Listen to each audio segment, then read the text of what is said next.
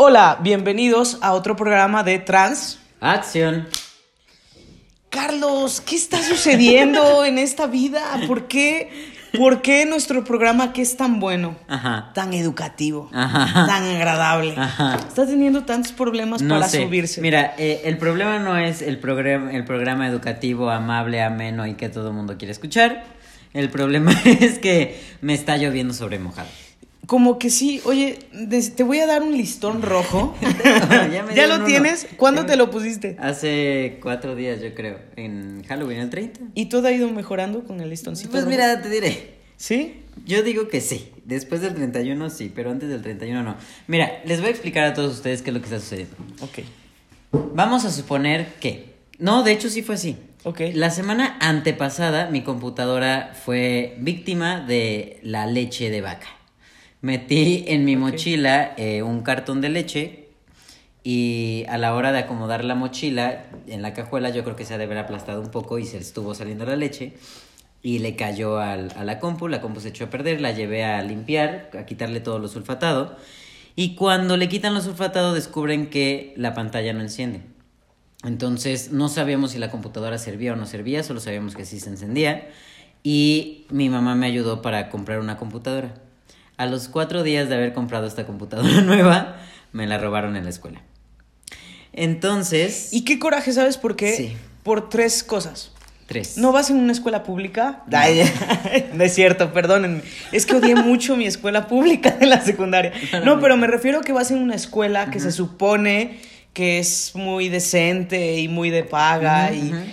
Dos, son muy pocos alumnos y muy pocos maestros. No, y ese, en ese momento habían, era, fue en una presentación. Solamente estaba mi salón y tres compañeros externos. De ahí en fuera no había nadie más en el camerino.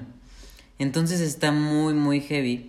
Porque no- Yo ni creo que siquiera es complot sospechosos. contra ti. Ay, cálmate. Claro No que sí. Sí. No, no sé. No sé, digo. Complot. Espero que la persona que la tenga la venda y le sirva de algo. Pero. Pues ya, ¿qué puedes hacer? ¿No? Pues Sí, sí. me dio coraje, Claro. sí hizo un borbolote, se armó un borbolote. Este, ya después platicaré esa parte, pero pues sí, eso es lo que ha estado sucediendo y por eso no hemos podido. Yo no había podido descargar el video en el celular, no lo había podido editar, o sea, había sido todo un rollo. La tecnología no está de nuestro lado. No, e- este mes Y yo solo he hecho 15 porras. días, no. Sí, de, Sí. Vamos, Carlos. Sí se puede. Sí, se puede. bueno, ayer descubrí que puedes editar un video en tu no celular. esas cosas en voz alta, Christopher, me da pena. es en serio. Así que ahora ya voy a editar más mis videos. Espérenlo. ok, los suyos. Sí, los míos. No, también los de nosotros, si quieres, en el celular lo puedo No, intentar. no, no, mira. La Mac ya logré conectarla a una. Porque además es de las viejitas. Entonces, para poderla conectar por HDMI, tienes que comprar un adaptador especial. Mm. Ya compré el adaptador, ya la conecté a mi televisión, ya la revisé. Sí funciona, sí corre bien. O sea, está de maravilla, excepto porque no tiene pantalla. Ok. Pero bueno, una cosa a la vez. Un paso a Qué la coraje. vez. Sí. Pues así de rachas. Hacer rachas. Hay que pensar que todo va mejorando y que amamos este programa y que los videos están grabados y no sé cuándo van a ver este, pero les mando un abrazo, no dejen de ver el programa y próximamente vamos a tener nuestras redes sociales ahí especiales. Que por cierto, como noticia, ya está abierta la, la de Instagram. Ah, ya. Entonces ya. Ya tenemos Instagram. Ya hasta te sigue y todo, Ah, Christopher. sí. Claro. Ay, como el niño es famoso, ni cuenta se da de cuántas, de Es quién la sigue. Casi no entro a Instagram. Está bien, te perdono. Pero sí, ya está, ya está transacciones, trans.acción. Y pues ahí se va a empezar a subir contenido de los videos que se van, que- como pequeños trailers de los videos que vamos a estar subiendo. eh, Contrataciones para 15 años, 55. Ay, no es cierto. Sí, que deberían, deberían. Animadores de 15 años y yo. Que baile la festejada. bueno, y este, ah, bueno, videos de eso y pues obviamente contenido que tenga que ver con lo que nosotros manejamos dentro del podcast. Entonces, pues estén siguiéndonos en las redes sociales, es trans.acción y pues comencemos, ¿no, amiguito? Sí, fíjate que este tema Es fuerte. Es fuerte y es chisme también. Por no, supuesto que sí. Y, y- y yo tengo una teoría. O sea, em, no lo sé. Pero bueno, hoy en día estoy dentro de una relación maravillosa.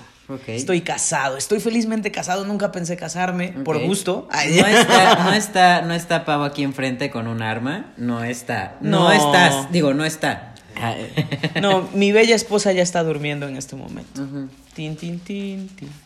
Eh, y, y tengo por ahí ciertas cosas que decir de mi matrimonio que me hacen muy feliz, Ajá. pero en esta ocasión no voy a hablar de eso porque Ajá. vamos a hablar de relaciones tóxicas. Chan, chan, chan. Que tengo una teoría, que era lo que te quería comentar. Em, yo creo que este proceso de transición, eh, cuando tú eres una persona trans, por supuesto, a veces se presta para que tú te menosprecies a ti mismo, te desprecies, te valores poco, tengas una autoestima baja, porque de repente como que todo te llega como que un choque y lo puedes tomar de miles de maneras. O sea, hay gente que es muy positiva y que dice, claro, o sea, yo voy a ser feliz y yo valgo mucho y estoy súper guapísimo, pero hay gente que no puede asimilar eso. O sea, yo tengo una autoestima muy alta. Sí, sí, definitivamente, amigo. Y, y te lo felicito, de verdad. Y aún así, fui presa de relaciones tóxicas. Claro. ¿Por qué? Porque tenía una autoestima alta, yo me veía en el espejo y decía, tallado por los mismísimos dioses. Pero, aún así, era vulnerable Sí. a estar atenido a la gente por varias cosas, o sea, a, a mis no- exnovias, Em, porque sentía que a lo mejor nadie más me iba a querer porque era trans, porque qué hueva explicarle a alguien más que soy trans. Ah, sí. La familia otra vez. Ah, exactamente, ya, ya sabe, ya me conoce y pues ahí seguimos. Eh, y como, como que es esto de, pues ya lo sabe, o sea, como que te, te conformas Sí. con este tipo de relaciones y eso te hace ser vulnerable a estar soportando mucha, mucho tipo de violencia, mucho tipo de maltrato Sí. que tú no te das cuenta, o sea, simplemente ahí estás. Y no lo digo solamente yo que lo haya vivido, sino conozco infinidad de hombres trans y también de mujeres trans que han tenido relaciones en donde eh, se les ha valorado poco, se les ha maltratado y que ahí siguen. Y que hay gente que no se da cuenta y hay gente que sí abre los ojos, como yo, y dices, no, o sea, no, no es lo que quiero para mí porque al final una relación personal pues se trata de dos personas, que importan dos personas. Entonces, sí creo que es importante que lo hablemos porque son muy susceptibles a caer los chicos trans en relaciones tóxicas. Mira, eh, no, no lo dudo. O sea, no tengo duda de que. Pero lo dudo. Por eso me cae también Christopher. Este, no, no dudo que, que sí seamos más susceptibles. Porque sí es verdad que en algún momento ha transicionado por mi cabeza el. Híjole, pero es que ya aquí ya, ya está todo colocado. O sea, ya saben los abuelos, los tíos, los primos, todo el mundo sabe que soy trans y me aceptan y se llevan bien conmigo y no hay comentarios ofensivos ni inapropiados. Y ¿Realmente será posible el volver a encontrarme con alguien con quien encuentre este nivel de aceptación por parte de no solo la pareja, sino de toda la familia? Porque a mí me importa mucho el tema familiar. De su familia. Claro, de su familia. Entonces, sí es cierto, sí, sí ha pasado por. Pero definitivamente, digo, si no eres una persona trans, te vas a identificar por completo con lo que se va a hablar aquí. Porque al final creo que todos somos susceptibles a caer en una relación. O sea, sí, obviamente. O sea, hay Pero cosas. Christopher lo quiere dirigir a las personas No, trans. lo que punto. pasa. Eh, en mis videos, por ejemplo, hablo de muchos temas y luego hay chicos cis que comentan y me dicen, a mí también me pasa.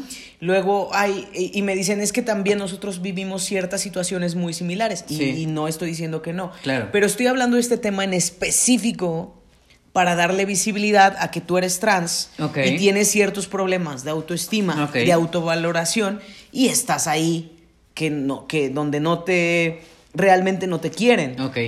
Entonces, o sea, como Qué que fuerte. Sí, es que es verdad, no sí, te pues quieren. claro, si te Es una- quisieran no, no existiría este tipo de situaciones. y no solamente las personas trans, como dices, por ejemplo, también puede ser en relaciones eh, que no son heterosexuales. Claro. Conozco un caso eh, que nunca lo va a ver, así que voy a hablar abiertamente, no voy a decir su nombre, pero por ejemplo, era un hombre, bueno, es un hombre homosexual.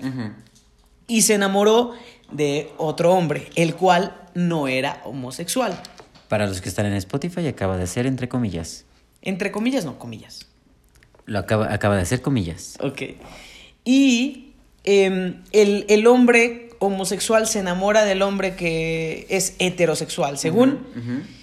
Y todo el mundo lo tira loco, porque este hombre heterosexual es súper macho, de miles de novias, ya tuvo una hija en la secundaria, o sea, el macho, ¿no? O sea, mujeriego, o sea, así este, este hombre.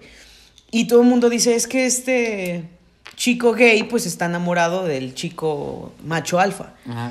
Y esa imagen tenían. Pero realmente... Sí estaba pasando algo. Eh, ¿cómo, ¿cómo, va la canción de Joan Sebastián de lo que la gente cuenta? No me voy a acordar y no voy a acordar. Pero bueno, Es, es, muy buena. Este, que se dice, están contando en la calle, algo así. Bueno, el punto es que sí tenían una relación. Ok. Pero el chico que según era heterosexual lo negaba abiertamente, lo tiraba de loco, lo insultaba, lo agredía frente a todos sus amigos y el otro, pues ahí estaba. O sea, el típico caso de una serie de Netflix de adolescente. Porque pasa en la vida real. sí. sí. Sí, claro. O sea, porque tomaban y estaban en la fiesta y el otro estaba así como de, ay, sí, que cante, que haga lo que quiera. Y el otro así, ay, este güey, ¿no? Enamorado de mí. Pero cuando se quedaban solos, Ajá la pasión se desataba. Ok, ok. Y lo negaron, lo negó él toda la vida y ya ¿Cuánto tiempo sucedió eso? Uy, muchos años, como cinco años. Uy. A lo que me refiero es de que él no se valoraba tanto a sí mismo que podía soportar los insultos, la violencia, las humillaciones en público, una relación en secreto y dices, ¿por qué llegas a eso? Claro, sí, ¿no? sí, Entonces, este es un ejemplo, pues, LGBT para las personas que no son heterosexuales, pero en el caso de las personas trans, a mí sí me pasaba cuando yo me descubrí como hombre trans, eh, para quienes son seguidores míos, tuve varias relaciones antes de, casarme, este, y si no lo sabían, pues pongan más atención. Este, y, y sí llegué a un punto de decir, híjole, es que ¿Cómo le voy a gustar a una mujer heterosexual si no, no estoy cumpliendo todos los parámetros de un hombre como tal? Estaba iniciando transición, ahorita yo sé que me ven y dicen, no hay ningún aquí porcentaje que no vaya, pero en ese momento pues estaba muy andrógino, ¿no? Y decía, ¿y cómo le voy a gustar a una chica lesbiana? Porque ella va a buscar a una mujer. Entonces dije, bisexuales, hola. Eh, pensé en eso, pero aún así ellas me decían, no, es que tú no eres ni de aquí ni de allá, diría Facundo Cabral, y, y sí me rechazaban. Ay, y qué raro viniendo de una persona bisexual. Bueno, eran muy mochas. Ay, no es cierto. Pero también tuve relaciones eh, con otras chicas donde no hubo ningún tipo de conflicto, problema, y fue como cualquier relación sin que yo fuera trans, o sea, simplemente alguien que te gusta, tú le gustas y, ya. Pero sí fui muy susceptible a vivir eh, pues relaciones tóxicas. Nada más fueron como tres, creo, más o menos. Tres relaciones tóxicas. Sí, una muy fuerte, muy tardada. ¿Ya en transición? Y dos chiquitas. tres? Yo no estoy contando nada antes de mi transición. Antes de mi transición yo no existía. Era una molécula flotando, una partícula. Una partícula en el aire. sí. Ok, entonces tres. A ver. Mira, voy a empezar. Ok, qué bueno. mi primer relación como ya, ya en transición, o sea, vamos a hablar a partir de, ahora sí que sí. DT, o sea, después de transición, eh, fue con una chava judía. Yo la conocí, yo la conocí en Instagram y era de estas, o sea, esta chava, chavita, pues, eh, obviamente blanquilla, este, era, no sé si era rubia o era pelirroja porque su cabello era más pelirrojo que, que güerillo, pero, ¿no? Eh, bonita la chava, o sea, pues lo que uno cree que no le va, no se le va a cruzar en el camino por este tema de la transición, porque la verdad sí inicias con este pensamiento de, híjole, lo que tú pensabas de, pero ¿a quién le voy a gustar? Y claro que mi madre, sin querer, apoyaba esta inseguridad, diciéndome, pero ¿y ahora con quién vas a salir? ¿Quién, quién, te, va, a querer? ¿Quién te va a querer así trans? Sí existía ese comentario, ¿no? Entonces, cuando yo la conozco por Instagram, empezamos a platicar, ella me, me ubicaba por un video que había hecho con Pepiteo, y, y me dice, oye, pues vamos a vernos. Y yo, ok. Y cuando yo estaba en Santa Fe esperando a que llegara, yo me imaginaba esta escena de La Rosa de Guadalupe, de llegando los chavos buleadores a decir, ja, ja, ja, eres un idiota, nadie te va a querer, esto era una broma. Como si fueras en la prepa, o sea. sí, sí, ¿Qué así me sentía. tonto? Yo juraba, yo decía, no, es que no va a llegar y esto es una mentira y esto es una broma y tal vez es un señor gordo psicópata que me quiere matar. Sí, no, o sea, mil pensamientos pasaban por mi cabeza que, que eran muy lejanos a, a lo que realmente estaba sucediendo, que simplemente esta chava quería conocerme. Por el motivo que fuera, ¿eh? Yo no sé si era un tema de morbo, yo no sé si de verdad le gustaba. O sea, en ese momento no lo sé, porque existe esta, esta inseguridad de, pero ¿por qué? ¿No? Porque yo apenas, yo además en ese entonces yo era cuando yo estaba súper hinchado. Entonces yo decía, y así además eh, hinchado y todo, ¿quién me va a querer? O sea, pues es que era una, era un, era un conjunto de, de inseguridades, pues, medio intensas, ¿no? Y cuando por fin llega, dije, ok, no es una broma. Nadie me va a golpear aquí en la plaza. Así es de verdad. Sí, sí existe. Y a partir de ahí empezamos a salir. Con ella sí fue una relación eh, a escondidas. ¿Tóxica? Mm, pues mira, desde el momento en el que es a escondidas ya es una relación tóxica, me parece. No es una relación justa, no es una relación en la que se te valore. Y yo tengo que agregar más. Ah, no es cierto. Ajá. No es una relación en la que se te valore, en la que se te... Pues sí, en la que se te aprecie, porque Se como ella era... lugar. Sí, claro, como ella era judía, pues eh, su mamá no iba a estar de acuerdo. Y quería que se casara con alguien judío. Pues ¿no? claro, además agrega. O sea, ni era judío ni era, ¿no? ni era cisgénero. Entonces, Ajá. sí estaba este tema. La verdad, con ella solamente salí cuatro meses.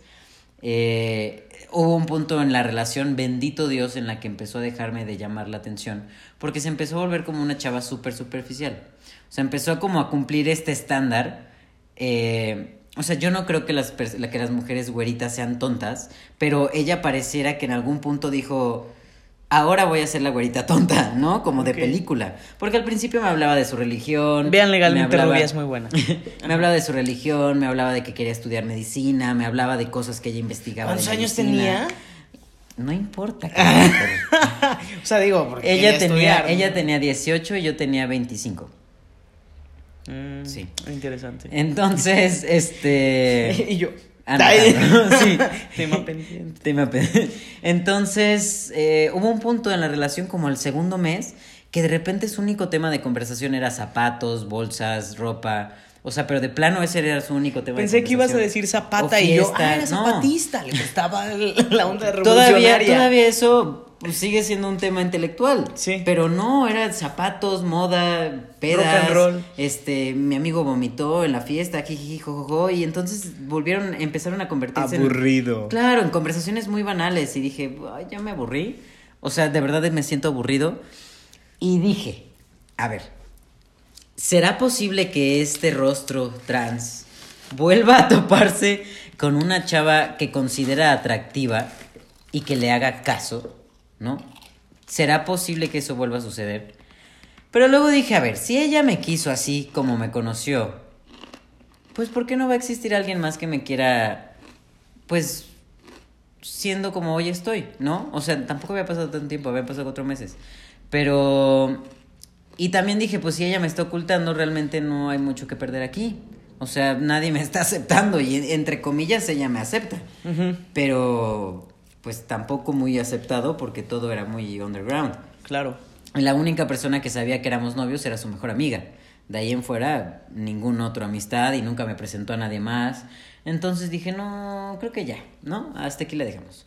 Ella y yo terminamos, ella había hecho un video conmigo, me pidió que lo borrara, que porque la estaba metiendo en problemas, porque ya, tenía un nuevo novio, que el cieja era judío, y que por favor borre ese video porque me está causando conflictos. Yo no sé si le estaba o no le estaba causando conflictos, pero ya lo borré. Y entonces eh, conozco a otra chava. Esta chava no nunca fue algo formal, pero porque ella nunca ha querido algo formal. O sea, ella nada más quería como pasarla bien, divertirse y todo. Y nunca se convirtió en algo formal, pero en su caso no había esta sensación de estoy siendo ocultado. O sea, todo el mundo sabía que yo era trans, ella platicaba de mí como el- estoy saliendo con un chico Ajá. trans. Eh, la mamá le hacía preguntas como, bueno, ¿ya te contó de sus traumas? Y ella así de, mamá, ¿de qué estás hablando? O sea, ella me defendía con su mamá tenía un amigo que medio hacía comentarios incorrectos y ella era como, güey, no, o sea, no va por ahí, ¿qué te pasa? O sea, sí existía esta sensación de, sé que ella me está protegiendo de lo que yo no puedo escuchar, ¿no? Claro. Y eso me daba alguna satisfacción. Pero cuando se termina esta relación, pero por supuesto que vuelve a pasar este pensamiento de, ay, otra vez, tener que empezar con esta... A explicarle. a sí, porque además toda la gente que a mí me conoce sabe que soy trans. No hay ni una sola persona que me conozca y yo tenga que explicarle que soy una persona trans. Entonces, por la parte de explicar no, pero sí este otra vez, este conocimiento de cómo funciona, hacer no, lo, no el cuerpo acostumbrado y que todo es diferente, porque además eh, todas estas mujeres siempre fueron mujeres heterosexuales, que estaban acostumbrados Sí. a un cuerpo de hombre cisgénero. Entonces es otra vez este proceso de conocer el cuerpo, de cómo funciona, de cómo se ve, de cómo esto, de cómo... eh, Sí se siente tedioso y sí, y sí a veces dices... Sí "Ay, te causa conflicto a veces". realmente vale la pena o me quedo aquí y ya, ¿no? Y ya. Esas son las ventajas de ser público.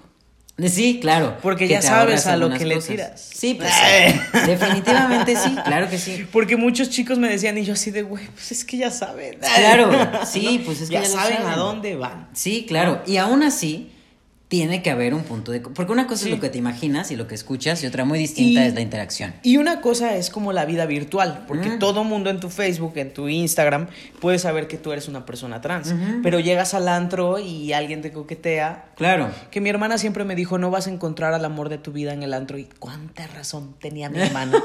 Encontré el amor de mi vida en la escuela. Pero siempre me decía, porque pues ya sabes, en el antro, con una noche de copas, una noche loca. y estás ahí y, y se te acerca alguien y ahí sí también le tienes que explicar. O sea, alguien ajeno a tu círculo. A tu círculo. Fíjate que como yo soy, gracias a Dios, una persona bisexual, esas cosas no me suceden, entonces nunca he estado metido en ese tipo de, de conflictos. Aburrido. De ahí salí un muy poco tiempo con otra chava que era bisexual, entonces ahí no existía este conflicto de, ay, hay que explicar el tema del cuerpo y la Y tú mira, es como testosterona". algo en medio. Sí, sí, claro, o sea, para ella no había ningún conflicto porque ya sabía relacionarse con ambos cuerpos, entonces Diría Hannah Montana, lo mejor de los dos mundos. eso es lo que somos. sí. Y después eh, llega otra en la que ella también desde el principio le contó a su familia de mí, como, ay, te- acabo de conocer a un chavo que él hacía videos en YouTube y no sé qué, y Pepe y Teo, y él es trans y no sé qué, a ver cómo es eso. Entonces, antes de que ella y yo empezáramos a salir, sus abuelos, sus tíos, sus primos, sus amigos, su papá, su mamá, su hermana, todo el mundo sabía que era trans. Entonces, hubo una aceptación muy bonita. O sea, no hubo ningún conflicto, los abuelos eran así de, a ver, pero ¿cómo? Ah, pues es que esto, esto, lo otro, entonces por eso es trans. Ah, ok, ah, bueno, ok. Así, todos, toda la familia reaccionó así. Cosa muy curiosa porque son personas católicas. Y tú pensarías que lo primero, la primera reacción sería de, "Ah, eso no se puede, pero la gente... Es que depende de qué tipo de católicos. Pues, mm, pues mira, te diré. O sea, sí hay temas como. Digo, tal vez porque no es lo mismo que crezcan en tu casa que sean de otra casa, ¿no? No es lo mismo que llegue un chico trans de Pues afuera. sí, pero se están alguien- relacionando con tu familia. Ajá, Y ahí es cuando, ay, sí, sí, apoyo. Están dando con tu hija. ¿Eh? Me paso. Me paso. No lo dudo. Y de ahí empecé a salir pues con la novia que tengo ahorita, que es una chava trans, que es otro tipo de, de conocimiento y de proceso. Y que no es tóxico el asunto. No, no, no, no, no. Definitivamente no. Gracias. Y yo, pues sí. Los ya no es cierto, no es cierto. Saludos por allá a la cabina. a la cabina. Este. Entonces, bueno, ese es el, el resumen de, de, de mi tran- de, de- del proceso de. Ahora, yo como tal, no sé, o sea, siento que viví más relaciones tóxicas AT que DT. Antes de transición que después de transición. O sea, la última, la última relación que terminé, creo que sí, sí fue un poquito conflictiva. Sí hubo ¿AT o DT? DT, después Ah. de transición. Ah, ok. ¿Un poquito? O sea, a ver. ya. Y me volteo a ver. No, sí, Perdón. sí, sí fue No, una. sí. O sea, creo que ambos cometimos muchos errores. Este, siempre voy a decir que todo es de dos. tanto quien permite como quien hace, como quien hace como quien permite. O sea, es un tema de dos. Los errores los cometemos los dos. Yo tampoco puedo decir que fui un ángel. Soy una persona que tiene su carácter. Entonces, pero sí, pero claro, no te voy a negar que en los últimos meses de tomar la decisión de ya dejar ir esta relación, sí pasaba por mi cabeza el, es que con ella sí existían estas pláticas de matrimonio, con ella sí existían estas pláticas de formar una familia. ¿Y quién va a querer, o sea, no es fácil encontrar a alguien que quiera aventarse, porque la, la verdad, de alguna manera, sí es un tema casarte con una persona trans cuando quieres tener una familia, porque no es así de fácil. No es simplemente vamos a tener relaciones sexuales y ya me embaracé como persona. No es simplemente se rompió el heterosexual. Claro, como mujer cisgénero heterosexual, estar con un hombre trans no es como estar con un hombre cisgénero, porque conlleva esta, esta complejidad de cómo va a funcionar el tema familiar, ¿no? Y él es tiene que ser inseminación, o tiene que ser adopción, o tiene que ser. Cinco mil pesos, ah, escríbanme, les paso el contacto. O sea, es, una situación compleja, porque no es, lo, lo vuelvo a repetir, no es irte a acostar y te embarazas y ya estuvo el problema, o, o, más bien la solución, sino es más complejo que eso. O la responsabilidad, como le dice. Sí, sí, sí, sí, o sea, va más allá de... Y lo que va a suceder cuando la educación de los hijos y que mi papá es trans y que la escuela y que los compañeros y que el bullying y que... ¿Qué o sea, ¿qué, ¿cómo se dice cuando estás pensando de más? Claro, es un, es un sobre... ¿Cómo se le dice? Sobrepensamiento. Eh, aprensivo. Ah, no pega Sobrepensar, pues sí, sobrepensar. sobrepensar, claro, claro. Y pues estoy de acuerdo que se tiene que pensar, pero es que las cosas ya no son tan complicadas como antes. Oh, Christopher. O sea, estoy de acuerdo que si quieres hacer una fecundación in vitro y el no sé qué ropa y eso, es complicado y es caro, pero hasta eso no es tan caro como hace años. No, no, no. Y es más fácil de hacer porque ahora ya hay más clínicas, primero. Segundo, la gente va cambiando. Eso de, ay, es que le van a decir a mi hijo, a mi hija, que su papá o su mamá trans, eso también ya no aplica. Estoy de acuerdo. Y aparte, tú, bueno, tú y yo somos personajes o personas públicas. que lo decimos abiertamente. Pero hay 20 mil otras personas que nadie sabe que son trans y no los van a molestar. su vida. Pero ese era mi pensamiento porque yo soy Carlos. La persona que sí sabe la gente que soy una persona trans. Que no lo oculto. Y que voy con la bandera. No voy y me presento y digo soy una persona trans, pero en algún punto se enteran. Porque en mis redes sociales está, porque están los videos, porque está el podcast, porque está lo que tú quieras. Por cierto, tenemos que hacer un video de eso, así como de cuando agregas personas nuevas y dices, ay, ahora se van a enterar de todo eso y tengo que explicarles que las prótesis no son dildos. Ajá. Entonces, y, y también pensaba, pasaba este pensamiento de la familia de ella, ¿no? De, es que aquí me aceptaron tan bien y tan bonito, ¿no? O sea, el papá me aceptó tan bien y tan bonito, la mamá me adora, los abuelos me adoran, la tía, los primos, o sea, todo mundo me abrió las puertas de su casa sin ni un solo pero. Fíjate que a mí me caía bien una ex suegra, me caía mejor que la que era mi novia. Saludos a la señora, muy buena persona. Ajá. Ya, solo quería agregar. La hermana me quería muchísimo, me quiere muchísimo. Yo con la hermana sigo teniendo contacto y la sigo viendo. Y, y era pues este, esta situación irreal que crees o te... Que no te va a pasar. Que crees que no te va a pasar. Porque eres trans. Y que hasta mi mamá me metía la cosquilla de... No me va a volver a suceder. No me va a volver a suceder. Qué fuerte. Fíjate que... Fíjate que tengo una reflexión que el día de mi boda, que no fuiste, nunca se lo voy a perdonar. Eh, es una carta que siempre que me vas a decir algo, te la, te saco cuando puedo. Úsala, úsala. Em, Espero que tú estés en la mía porque eres el padrino. claro que voy a estar. Y me voy a casar otra vez, así que, o sea, con la misma mujer, por supuesto. Entonces vas a estar, vas a estar presente. Sí, ahí sí voy a estar. Pero bueno, em, se me acaba de ir el punto. Ah, en mi boda, mi papá, mi mamá y mi hermana de en medio eran un mar de lágrimas. Y lloraban y lloraban y lloraban. Mi papá es un hombre que cómo le cuesta expresar sus sentimientos y que creció en un ambiente muy machista. No es machista, pero sí le cuesta. Que te digo que ve mis videos, tal vez ve este podcast, papita. Hola. Este, y lloraba mi papá, y lloraba mi mamá, y lloraba mi hermana, la de en medio, y la mayor decía, ridículos, pero bueno, ella es de diferentes sentimientos. Y yo decía, ¿por qué lloran? Ay, ¿Qué pasa? Pero lloraban obviamente de felicidad y de Ajá. alegría. Y yo decía, ok, pero mucha gente se casa y ¿por qué estás llorando? Yo sé que a lo mejor vieron como, como Pau y yo luchamos con nuestra relación, todos los problemas a los que nos enfrentamos con su familia, eh, económicos para poder casarnos. Y a lo mejor este era este choque como de lo que Ajá. de lo que implicaba casarnos, ¿no? O sea, que realmente era una pareja que quería casarse y quería ser junta. Pero yo creo, tengo esta teoría y no lo he podido preguntar, lo preguntaré esta Navidad y ya les cuento después, ¿Qué dijeron si sucedió?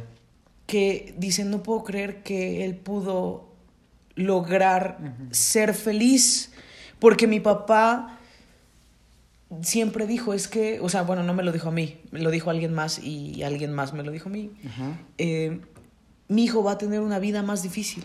Claro.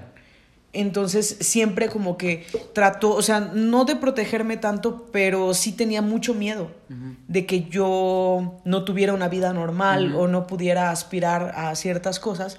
Entonces yo creo que lloraban porque decían todo lo que ha vivido y pasado y eh, está hoy, el día de su boda, porque somos, somos, somos muchos en, en donde, de donde somos y somos muy conservadores. Porque pueblo. Porque no, porque eh, Pau y yo venimos de familias muy conservadoras y los dos somos así. O sea, no en el. Somos, nos estamos deconstruyendo y todo, pero fue una, una boda muy tradicional, muy, muy heterosexual, muy todo. Bueno, a excepción cuando ya en la noche ya todos nos deconstruimos y empezaron a bailar y la música disco. Pero sí, yo creo que tenían este miedo a que yo no pudiera encontrar un amor verdadero. Sí. O sea, porque no falta quien anda contigo por interés. que Sí. dices, güey, ¿qué interés? Ay, tengo una GoPro que ya vendí, pero. O sea, no, no es. Pero sí hay gente. Ajá. ¿Sí? Ajá, sí hay gente. No, ¿vendes una GoPro? Sí. Ah, hay que hablar después. Lo voy a. Este, entonces, sí, luego la familia tiene miedo a que no puedas encontrar a alguien que se interese en ti, en tu persona, no en Sí. tu cuerpo, no en la sociedad. Y yo no voy a explicar como tú lo hiciste de manera cronológica porque va a ser muy obvio de quiénes estoy hablando y soy un caballero. Pero te puedo decir que sí viví relaciones muy, muy, muy. O sea, estás diciendo que yo no soy un caballero. No, sí, estoy diciendo que mi relación fue muy pública y Ah, van a identificar de quién Ah, estoy ok, hablando. Ay, y ya la acabo de regar porque tú quisiste una explicación. Entonces voy a tratar de decir nada más como detalles de relación tóxica, Ajá. ¿no? O sea, sin decir los nombres. Em, tuve pues una novia que me escondía. Ajá. Entonces le decía a su papá, me, me decía que cómo me iba a llamar, todavía no decidía mi nombre de Christopher, y yo tenía pen- pensado llamarme Damián. Entonces le decía, dile que Damián. Y le decía, no, es que voy a salir con Damián, Damián, Damián. Ajá. Pobre Damián, le rompieron el corazón. Este, y, y me ocultaba. Entonces el señor sí sabía que yo existía, pero todavía yo físicamente no me veía como tal. Ok. Y entonces yo era como que la persona incómoda que no quería que estuviera cerca de su hija y Damián era el príncipe azul que prometía ser como lo que su hija necesitaba. Pero el hecho Ella de... era heterosexual. Sí, Ok. y tenía novio. Ok. Pero eh, el hecho de que te oculten, el hecho de que te agarren como segunda opción, plato de segunda mesa, pues no está padre. No, no, no. Y que tú aceptes estar viviendo todo eso, tampoco está padre. Que te oculten, que ni siquiera eres como la persona oficial, ¿no? Eh, eh, eh, no, no está padre. También me pasó que este, anduve con alguien que su mamá descubrió que andaba conmigo. En ese momento no, no era Christopher, entonces creía que su hija era lesbiana. La llevó al psicólogo, que era psicóloga, muy mala psicóloga, porque le dijo, ¿cómo sabes que no te gustan los hombres si no has estado nunca con uno? Y ella le dijo, bueno, o sea, sí, pero, o sea, como en el aspecto sexual. Sí. Y le dijo, pues es que no es así, bueno, bla, bla, bla. No sé si era muy influenciable, no sé si realmente... me da flojera pensar por qué. Sí. Pero el punto es que cortamos cuatro días. Nos la pasábamos cortando porque era una relación súper tóxica, horrible, así, Chernobyl. Y nos la pasábamos cortando, regresando, cortando, regresando, cortando, regresando. Y en una vez de esas que cortamos cuatro días, se fue a acostar con su ex, que era un hombre heterosexual cisgénero. ¡Cuatro días!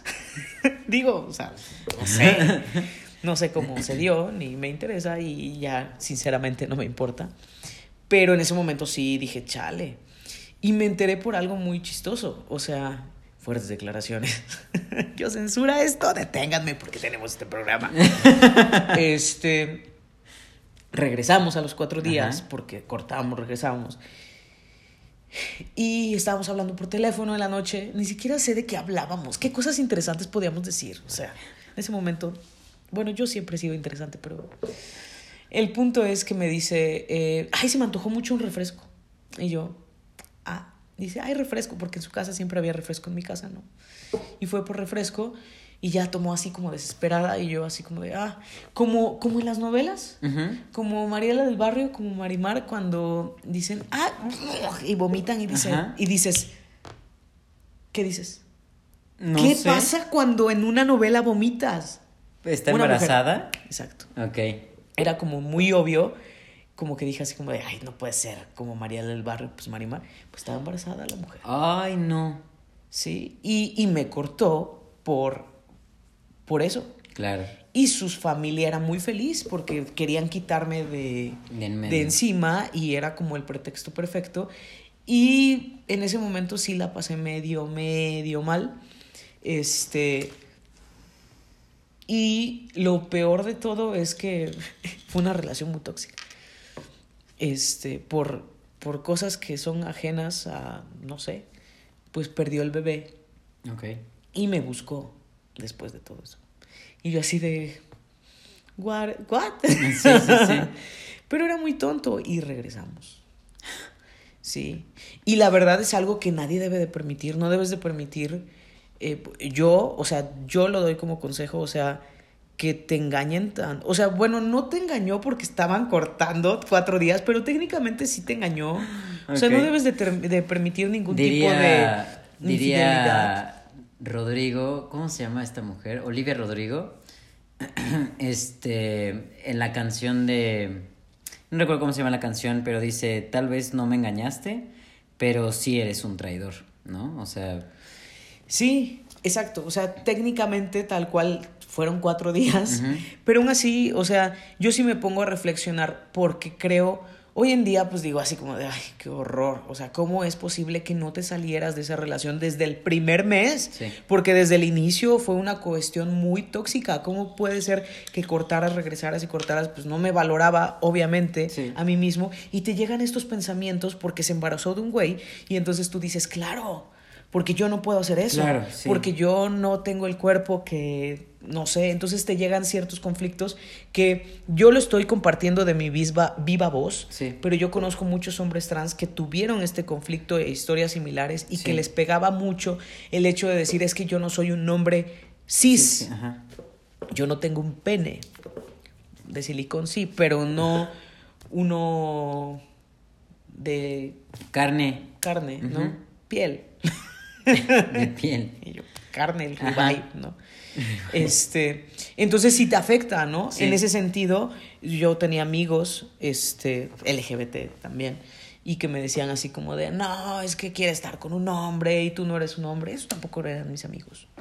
Pero pues te afecta. Y Sí. es un ciclo y una relación tóxica en donde te humillan. O sea, tenía una novia que me decía, yo todavía no sabía que era trans. Y me decía, ¿tú te piensas superar? Porque veíamos Del World y no entendíamos que Max era trans. Eh, y le decía, ¿cómo? Y, y- y no me, nunca me ha gustado, nunca me gustó este, el, el pecho.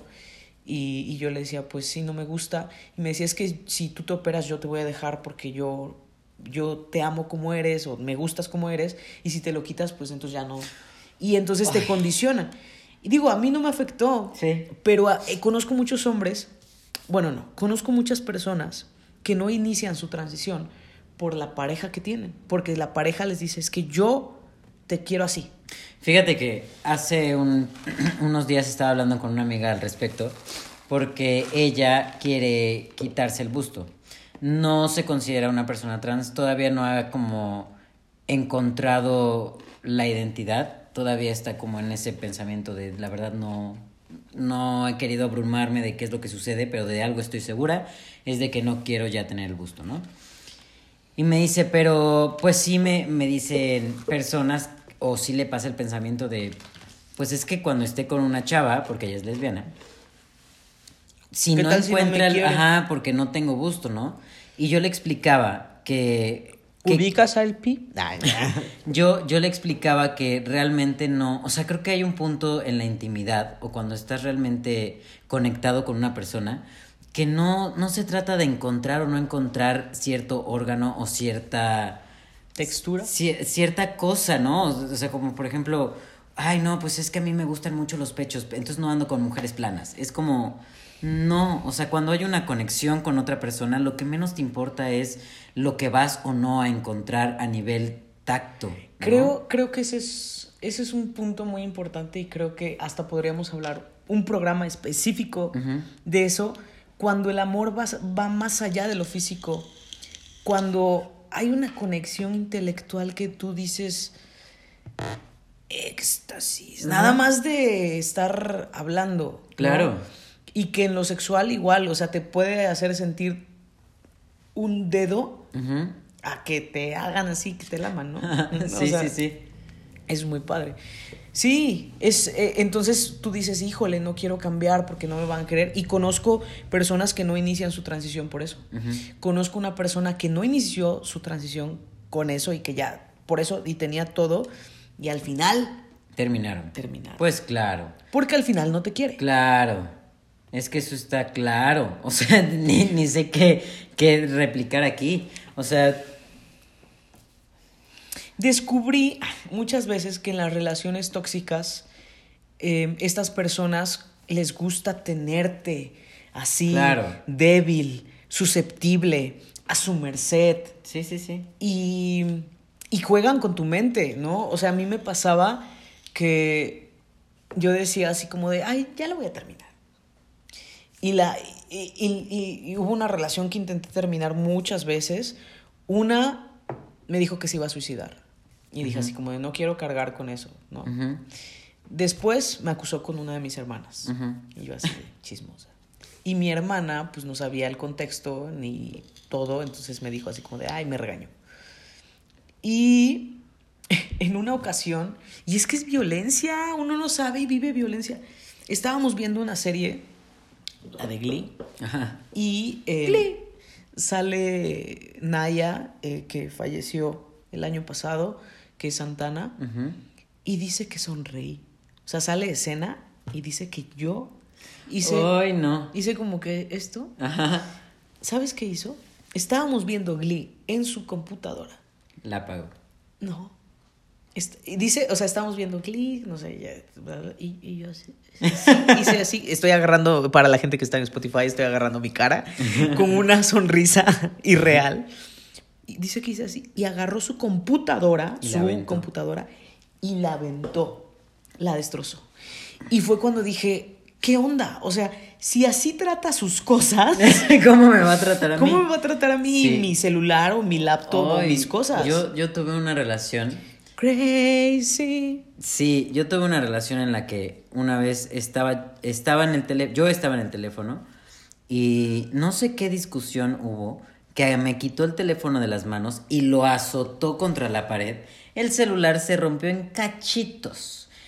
Era un iPhone, me lo había regalado mi mamá. Y ahí voy yo con cara de perro con mi mamá, así de, ay, me, se me cayó de la moto. Obviamente desde ahí mi mamá no me bajó de descuidado, de Sí. porque me pongo el celular en donde no debe de ir, que no sé qué. Yo así de, sí, mamá, perdón, lo siento. Y al contrario, ni fue tu culpa. Claro, ella lo rompió. Y claramente, ella me, pe- pegaba a mí también, ¿no? Me ponía mis buenas bofetaditas. Pero claramente es una situación bastante tóxica, enferma y violenta.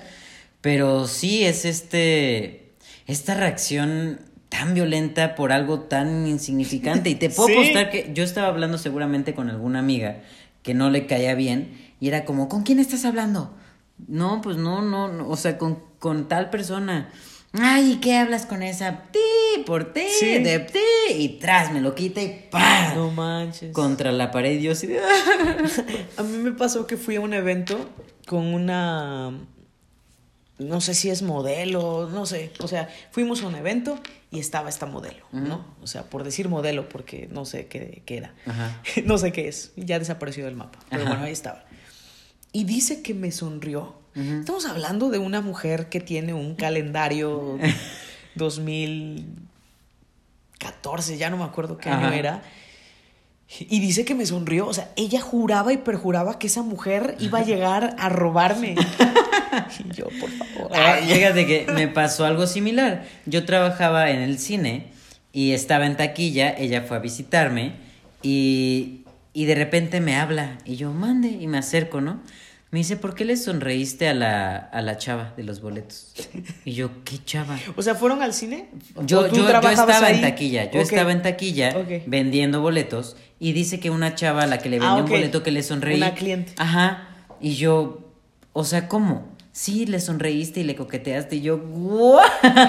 Y tú disfrutes su película. Sí, que tenga un buen día, bienvenido a tal lugar. Y yo, pero y ¿a tú empiezas a normalizar eso. Sí. Y dices, claro, claro, le sonreí, Sí. soy un coqueto. no, no puedo detenerme. Porque te la crees. Sí. Porque juegan con tus sentimientos. Sí, claro que es un, es un, es un sistema de control este, en el que necesitan saber que te tienen en su poder y por eso regresan tantas veces. Porque lo que necesitan es saber que a pesar del tiempo, a pesar de la lejanía, a pesar de todas las cosas que han sucedido, Te tiene aquí. ellos te siguen la palma de la mano. en la palma de su mano. Quieren saber que sigues ahí, quieren saber que siguen teniendo un control. No es que te extrañen, no es que te quieran, no es que, no es que contigo haya sido la mejor relación del universo, es que necesitan saber que todavía te tienen en donde te tenían. Y, Y sí, y sí, Y es sigues que, ahí. ¿Sabes? A mí me pasaba mucho así como de, ay, soy un hombre trans, soy público y no es tan fácil como que te eches el paquete. O sea, aparte de que te acepten, que el señor haga videos en YouTube, publique su vida, suba fotos y entonces como que sí me, me causaba ciertos conflictos y decía, ah, pues ya sabe, ya no sé qué y no le da pena y... eh, pero pues a costa, ¿a costa de qué? ¿A cambio de qué? Exacto, estaba pensando Sí, esa canción. Yo, yo, una de las novias que tuve, sí empezó a existir este conflicto. Porque yo subía fotos con ella y me decía que, me decía, es que sí, como que me incomoda, pero no por ti, sino porque me llegan a mí mensajes preguntándome que si soy lesbiana y que no sé qué. Y no es porque me digan lesbiana, es porque no te están respetando a ti. Y como yo no quiero, o sea, yo no, yo, yo ahorita no puedo ponerme a discutir, no estoy como en la situación emocional para ponerme a discutir, pues sí me gustaría que no existieran esos mensajes.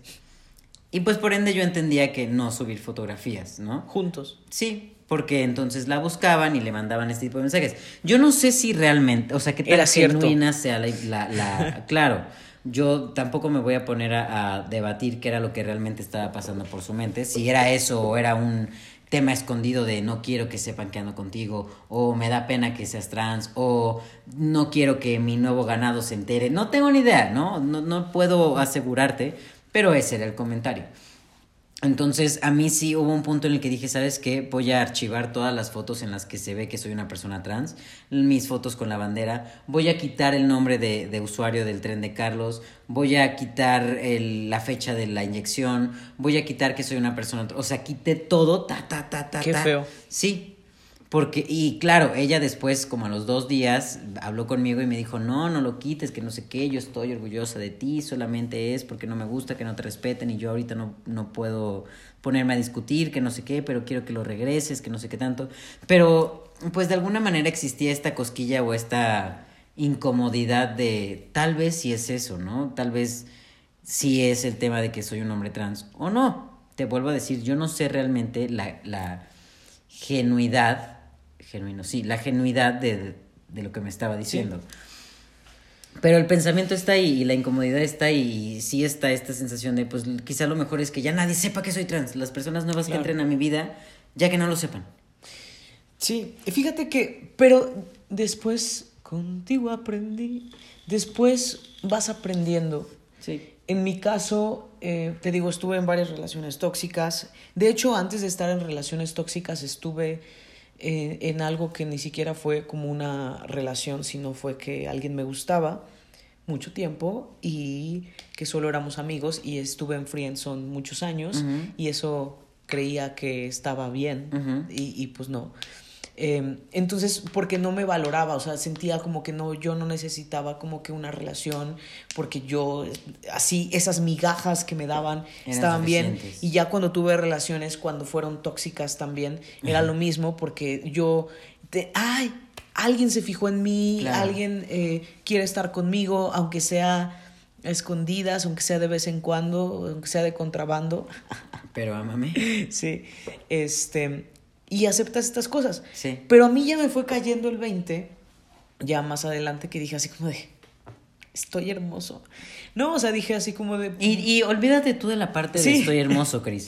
Sí, o no. eres una buena persona, eres Exacto. fiel a tus principios, Empecé tienes moral. a valorarme y dije, Claro. no, qué hueva estar, estar así y que te enojen, se enojen contigo por algo que no haces y que te reclamen cosas que nada que ver Sí. y que no tengas una paz mental. Y yo ya llegué a un punto en una relación que se ponían celosa de mis perritas, No, de, mi, de mi mamá, A mí me gusta molestar con eso a veces. de mis Ajá. hermanas. Ajá. Este, una de mis hermanas estaba embarazada y me decían, ah, porque yo la cuidaba, porque mi cuñado vivía, bueno, trabajaba muy lejos y entonces mi hermana pues vivía sola y estaba embarazadísima, sí.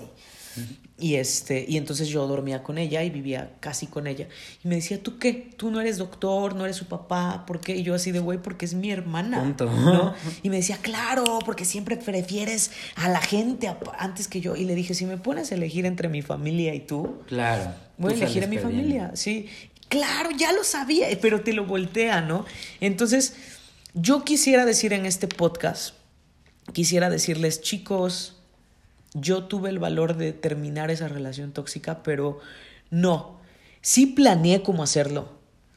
Sí lo intenté y no lo logré, pero al final hice un plan maquiavélico y funcionó, que Ajá. fue decirle a su mejor amiga que ya me tenía harto y que la quería cortar. Entonces su mejor amiga fue de chismosa y yo Claro. siempre se lo agradeceré y le contó y le pegó en el orgullo y me cortó. Claro, y yo le dije, primero. ay, ay, sí, qué mal, pero si tú quieres, está bien. y fingí que me dolió, ¿no? Así, "Ah, Sí, mira. y- espérame. Ah, perdón. Empaqué todas sus cosas, le dije, sí, sí, sí, que te vaya bien. Y ella esperaba que yo Lloraras, regresara supieras, o le ajá. contestara y nunca volví. Sí. Ya, continúa. Claro, es que yo sé, ay, mira, por experiencia te puedo decir que es muy complicado terminar este tipo de relaciones, justo porque existe este control sobre uno, ¿no? Porque existe este dominio, porque saben por dónde llegarte, porque saben qué decirte, porque saben cómo manejar la situación, porque saben cómo voltearte la situación, porque saben, pues saben por dónde, ¿no?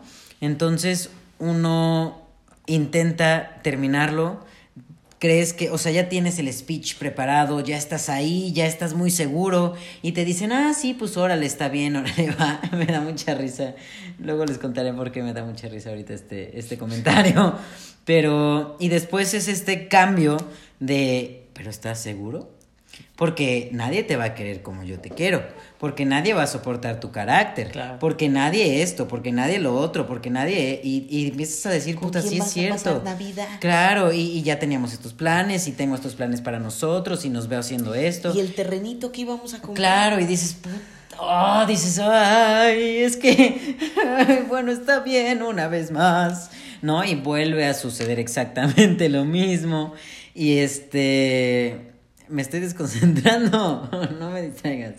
Y entonces, este, y vuelve a suceder, y lo vuelves a intentar. Entonces, Mira, tal vez algunas personas consideren que es cobardía, pero hay veces o situaciones en las que simplemente tienes que aplicar la del ghosting y simplemente desaparecer.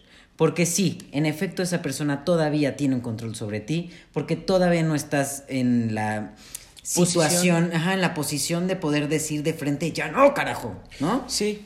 Y a veces te dejan como muy dañado, eh, como que te, te quedas como que menospreciado.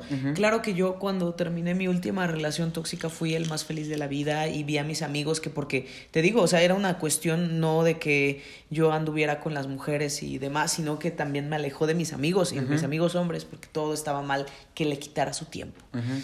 Y, y te dejan así como de, chale, o sea, no sé, entonces en, mi caso yo dije así como de ya no quiero nada con nadie, quiero, quiero ser feliz, quiero leer un libro, ¿no? Sí. Em, y cuando conocí a mi ahora esposa, bueno, ya la conocía, pero cuando realmente, porque, o sea, nos habíamos visto, pero no habíamos tenido como una relación tal una interacción. Ajá, una interacción. Y yo dije así como de, híjole, cuando sentí que todo iba como que a lo que ya llegamos, ¿verdad? Pero a lo que implicaba como que relacionarnos, yo le dije, no te fijes en mí. y me dijo, ¿por qué? Y le dije, porque soy una vida más difícil. Le dije, porque soy un hombre trans, pero aparte soy público, porque hago videos, porque tu familia, ni los conocía, pero spoiler, sí pasó. Digo, porque tu familia no me va a aceptar, porque vas a tener problemas, porque me, te van a señalar, porque tus amigos te van a juzgar, porque todo mundo sabe que soy trans y se te va a complicar el mundo por estar conmigo. Así de no valgo la pena, amiga. Continúa. amiga, date cuenta. Ay, Cris. De verdad. Y ella me dijo, es que tú me gustas, no me importa. Y yo así de, You never find. Digo, por algo me casé, ¿no? O sea, independientemente que me encantaba la mujer desde que la vi, que ella me vio primero, sigo insistiendo. Ella me vio subir las escaleras, yo subí y la vi y dije, me gustó, físicamente me gustó, o sea, flechazo. Pero aparte de todo eso, pues también me gustaba su personalidad y eso. Y, y yo decía, no, o sea, no, no valgo la pena para que tú destroces casi tu vida y, y, ella me dijo así como de, me dio un golpe de realidad y ella, pues, no, no voy a hablar de mi esposa en, todos los términos, pero a lo mejor en, por cómo eran sus papás y eso, tal vez no podía decir, a mí me gusta el verde. O sea, ellos decían, aquí todo es azul.